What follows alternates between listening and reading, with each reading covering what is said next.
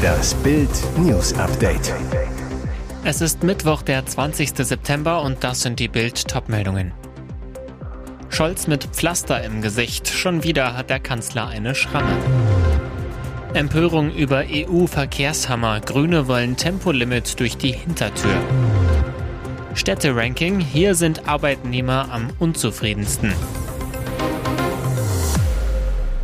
Huch, hat sich der Kanzler etwa schon wieder im Gesicht verletzt? Olaf Scholz zeigte sich heute in New York am Rande der UN-Generalversammlung mit Pflaster im Gesicht. Dabei waren die Schrammen nach seinem Joggingunfall gerade erst verheilt. Ist der Bundeskanzler etwa erneut gestürzt? Entwarnung. Nach Bildinformationen hat sich Scholz nur beim Rasieren geschnitten. Anschließend klebte gut sichtbar ein hautfarbenes Pflaster zwischen Mund und Nase. Später sprach Kanzler Olaf Scholz beim Climate Ambition Summit am Rande der UN-Vollversammlung ohne Pflaster unter der Nase. Vor gut zwei Wochen zog sich Scholz heftigere Gesichtsverletzungen zu. Damals geriet Scholz auf einer glatten Asphaltstraße beim Joggen ins Stolpern, fiel direkt hin. Der Unfall passierte so schnell, dass keiner seiner mitjoggenden Personenschützer noch eingreifen konnte konnte.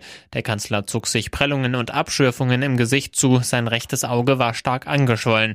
Anschließend zeigte sich Scholz für einige Tage mit Augenklappe und sichtbaren Schrammen in der Öffentlichkeit. Zum G20-Gipfel in Neu-Delhi reiste der Kanzler mit Augenklappe. Die EU berät derzeit über einen neuen Regulierungshammer für Millionen Autofahrer. Unter anderem sieht er vor, dass Fahranfänger nur tagsüber und nur Tempo 90 fahren dürfen. Senioren sollen den teuren Führerschein immer wieder neu machen müssen. Der verkehrspolitische Sprecher der FDP im EU-Parlament ist empört, wittert die Grünen hinter den Brüsseler Plänen. Jan-Christoph Oetjen, der auch das Amt des Vizevorsitzenden im Verkehrsausschuss des EU-Parlaments bekleidet, zu Bild, die Grünen im Europaparlament wollen ein Tempolimit durch die Hintertür. Unter dem Deckmantel der Verkehrssicherheit schießen die Grünen mit den Vorschlägen zur Führerscheinrichtlinie weit über das Ziel hinaus. Und weiter, das Abschaffen des begleiteten Fahrens halte ich für falsch. Junge Menschen sind auf die praktische Erfahrung angewiesen. Auch ein Nachtfahrverbot für Fahranfänger ist ein Fehler. Pauschale Tests zur Fahrtüchtigkeit ab 60 Jahren ergeben ebenso wenig Sinn wie die Einführung eines gesonderten Führerscheins für schwere PKWs. Wir als Freie Demokraten werden alles daran setzen, dass diese unsinnigen Vorschläge nicht in den Gesetzestext kommen. Was sonst noch in dem Entwurf steht und weitere Stimmen gibt's zum Nachlesen auf Bild.de. Wenn es um die Unterdrückung der Frau geht, greift der Iran zu immer härteren Maßnahmen. Geldbußen, Haft- und Sozialstrafen. Im Iran werden künftig drakonische Mittel bei Verstößen gegen die Kopftuchpflicht gelten. Abgeordnete des Parlaments stimmten laut der staatlichen Agentur IRNA am Mittwoch dafür, das umstrittene Gesetz probeweise für einen Zeitraum von drei Jahren einzuführen. Bei mehrfachen Verstößen werden etwa Geldbußen fällig. In Extremfällen können sogar bis zu 15 Jahre Haft und umgerechnet mehr als 5000 Euro Strafe verhängt werden. Ausländerinnen könnten des Landes verwiesen werden. Besonders hart sollen Prominente bei Verstößen bestraft werden. Hier sieht der Entwurf Berufsverbote von bis zu 15 Jahren vor. Die Justiz soll zudem ein Zehntel des Vermögens beschlagnahmen können. Während der jüngsten Protestwelle im Herbst hatten sich zahlreiche Filmschaffende mit der Frauenbewegung solidarisiert. Irans Behörden wollen auch gegen Protest im Netz vorgehen und stellen die Online-Veröffentlichung von Fotos ohne Kopftuch unter Strafe. Dabei drohen Geldbußen und im Extremfall sogar Haftstrafen. Das Gesetzespaket sieht auch Umerziehungskurse und Ausreisesperren grundsätzlich als Strafen vor. Die Justiz droht auch, Einkaufspassagen, Restaurants oder Museen bei Verstößen zu schließen. Bei Beleidigung von verschleierten Frauen können demnach bis zu sechs Monate Haft und 74 Peitschenhiebe verhängt werden. Ob ein Arbeitnehmer mit seinem Job zufrieden ist, hängt sehr davon ab, wie gut er bezahlt wird oder eben nicht. Aber auch andere Faktoren spielen eine wichtige Rolle. Die Kollegen, die Chefs, das Arbeitsumfeld.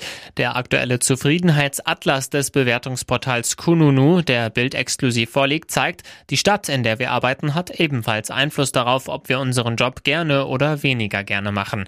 Insgesamt ist die Zufriedenheit der Arbeitnehmer in Deutschland im vergangenen Jahr zurückgegangen, wenn auch nur geringfügig. Lag der errechnete Wert laut Kununu im August 2022 bei durchschnittlich 58,6 Prozent, liegt er aktuell bei 57,5 Prozent. 2020 waren es 59,34 Prozent. In München sank der Zufriedenheitswert um mehr als zweieinhalb Prozent und damit deutlich stärker als im Bundesdurchschnitt. Trotzdem behauptet die bayerische Landeshauptstadt Platz eins des Rankings, ist demnach die Stadt mit den zufriedensten Arbeitnehmern. Bremen ist im Vergleich vom 19. auf den letzten 20. Platz abgerutscht. Hier ist die Zufriedenheit mit dem Job demnach am geringsten. In einigen wenigen Orten sind die Menschen im Jahresvergleich mit ihrem Job sogar zufriedener, besonders in Bielefeld. Der Index stieg dort um mehr als zwei Prozent. Die ganze Liste gibt's online auf Bild.de. Und jetzt weitere wichtige Meldungen des Tages vom Bild Newsdesk. Die nächste Bitte. Mit Franziska Weiß verabschiedet sich nach Heike Makatsch und Dagmar Manzel schon wieder eine Tatort-Kommissarin. Sieben Jahre ermittelte sie im Tatort aus Norddeutschland für die Bundespolizei, doch nun ist Schluss. Nur noch ein bereits abgedrehter Fall mit ihr wird ausgestrahlt. Wotan Wilke Möhring ermittelt dann vorerst ohne festes Ermittlungsteam. Franziska Weiß hat ihre Figur und damit den Tatorten der Bundespolizei einen ganz eigenen, unverwechselbaren Charakter gegeben. Ich danke herzlich für dann 13 Fälle mit Kommissarin Julia Groß, die bei Bedarf ohne Zögern über ihren Schatten springt, sagt NDR-Fiktionschef Christian Granderath zu dem aus. Die Rolle hat über sieben Jahre eine spannende Entwicklung durchlaufen und ist nun auserzählt. Die österreichische Schauspielerin ist damit schon die zweite Frau, die Wotan Wilke Möhring im Tatort die kalte Schulter zeigt von 2013 bis 2015 ermittelte er noch zusammen mit Petra Schmidt-Schaller. In wenigen Wochen wird das Jugendwort des Jahres gekürt. Die Abstimmung läuft. Die Liste der ursprünglich zehn nominierten Wörter ist auf drei Favoriten runtergebrutzelt worden. Die von Erwachsenen ausgewählte Liste der Jugendwörter wurde von Teenagern lange Zeit belächelt. In diesem Jahr scheinen die Begriffe, die zur Auswahl stehen, einen Tick näher dran an der Jugendsprache zu sein. Goofy, Adjektiv im Sinne von komisch, tollpatschig oder weird. NPC, Abkürzung für Non-Player Character, ist abwertend gemeint und wird genutzt, um klarzustellen, dass jemand unwichtig ist. Beispiel, guck dir mal den NPC an.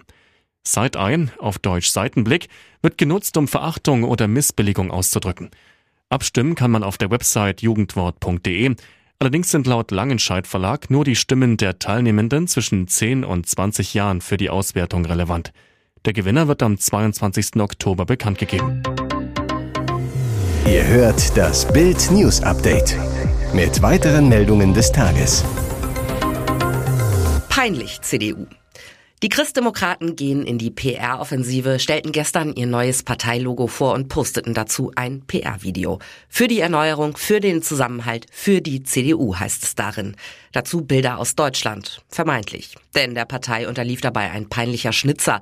Anstelle des Reichstags in Berlin zeigt das Video ein ganz anderes Gebäude mit einer Glaskuppel, nämlich den ehemaligen Präsidentenpalast von Georgien. Grünen-Politiker Konstantin von Notz macht sich darüber lustig und spielt auf einen Satz von CDU-Chef Friedrich Merz an, der im Bierzelt im bayerischen Gillamos gesagt hatte, nicht Berlin-Kreuzberg, sondern Gillamos sei Deutschland. Von Notz schreibt auf X, ehemals Twitter, es hat eine gewisse Logik, dass diejenigen, die glauben, das hier sei der Reichstag, glauben, dass Berlin und Kreuzberg nicht Deutschland sind. Ich weiß nicht, welche Agentur für die Freunde von der CDU arbeitet und ich weiß auch nicht, wer in der CDU-Spitze für die Abnahme des Videos verantwortlich war, aber ich weiß, wie der Reichstag in Berlin ausschaut und wie nicht, kommentierte X-Nutzer Toto. Die CDU weiß nicht, wie der Reichstag aussieht? Bitte sagt mir, dass das Fake News sind, schreibt Anwalt Udo Vetter, der den Lawblock betreibt. Sonne satt, milde 27 Grad und kaum eine Wolke am Himmel. Wahnsinn. Der September hört nicht auf, Sommer zu sein. Heute in vielen Regionen wieder um 25 Grad oder leicht darüber, morgen im Osten 27 Grad. Am Wochenende gibt es einen kleinen Temperaturenknick, mehr aber auch nicht. Der Sommer will in diesem Jahr scheinbar gar nicht enden. Freitag, Samstag und Sonntag erstmal frischer, doch ab Sonntag kommt die Septemberhitze zurück. Nächste Woche wieder 20 bis 25 am Oberrhein bis 28 Grad. Der Sommer gibt in diesem September eine dicke Zugabe, sagt Diplom-Meteorologe Dominik Jung von wetter.net zu Bild. Es ist der bisher wärmste September seit Beginn der Wetteraufzeichnungen. Wetterexperte Jung weiter. Die neuesten Prognosen rechnen nun auch mit einem sehr warmen Oktober. Die Temperaturen konnten um zwei Grad über dem Mittelwert landen. Zudem soll der Oktober recht trocken ausfallen. Das hört sich doch nach einem goldenen Herbst an. Hier ist das Bild News Update. Und das ist heute auch noch hörenswert. Sie wurde in kürzester Zeit zur Werbeikone. Seit 2019 hat Tina Pfuhr in der Rolle der quirligen Ingrid die Jobbörse Indeed erklärt. Online und im TV kam man kaum an ihr vorbei. Jetzt macht Ingrid Schluss mit Indeed. Sie hat selbst was Neues gefunden, lässt sie zum Abschied wissen. Ein charmanter Abgang. Und auch schade, denn ihr Witz wurde bis zuletzt nicht schlecht. Immer wieder brachten Menschen die Namen durcheinander, für die sie stand. Ihren eigenen Ingrid und den englischen Namen der Jobbörse Indeed. Tina Pfuhr stellte laut HNA einmal fest, die Werbung ist sehr lustig und nicht nervig und ich bin krass witzig als Ingrid. Tatsächlich sei es nun Zeit für eine neue Werbekampagne, sagt Indeed Marketingchef Jens Lappöhn dem Branchenportal Horizont. Ingrid half Menschen mit ihren Videos neue Arbeit zu finden. Dass sie nun selbst geht, verkündet Indeed bei Instagram nicht ohne Stolz. Ingrid, wir werden dich vermissen, aber hey, so schnell kannst du den Job deines Lebens finden.